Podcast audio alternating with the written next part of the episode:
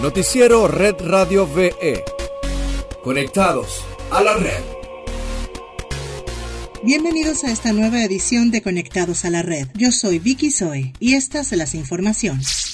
608 nuevos casos por COVID-19 para este miércoles 7 de octubre, 601 comunitarios y 7 importados. Hasta la fecha van 80.404 casos, 8.202 están activos, 71.531 recuperados y 671 muertes.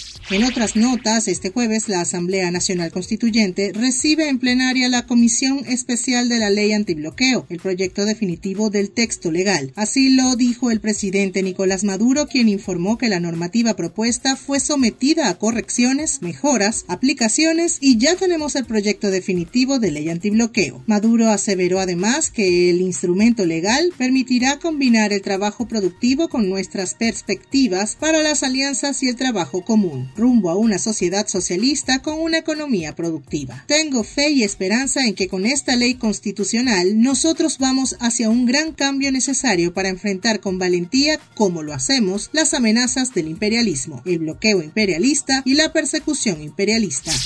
En Red Global tenemos que la embajadora de Argentina en Rusia, Alicia Castro, presentó este miércoles su renuncia al cargo. Asegura la diplomática que no está de acuerdo con la política de relaciones exteriores del gobierno de Alberto Fernández. Esto una vez que el canciller de ese país, Felipe Solá, votó en el 45 periodo de sesiones del Consejo de Derechos Humanos de Naciones Unidas este 6 de octubre, acompañando una resolución del Grupo de Lima contra Venezuela. A juicio de Castro, ese voto constituye un dramático giro en nuestra política exterior y no difiere en absoluto de lo que hubiera votado el gobierno de Macri. Castro denunció que estos gobiernos son alentados y financiados por Estados Unidos para promover un cambio de régimen en Venezuela.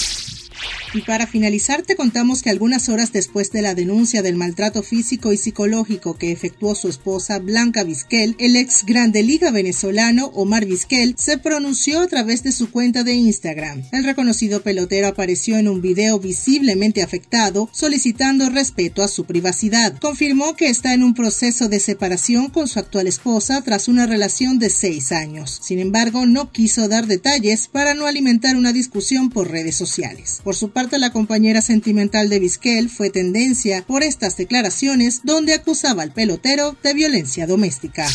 Esto es todo por hoy. Para más información visita redradiove.com y síguenos arroba redradiove en todas nuestras redes sociales. Hasta mañana.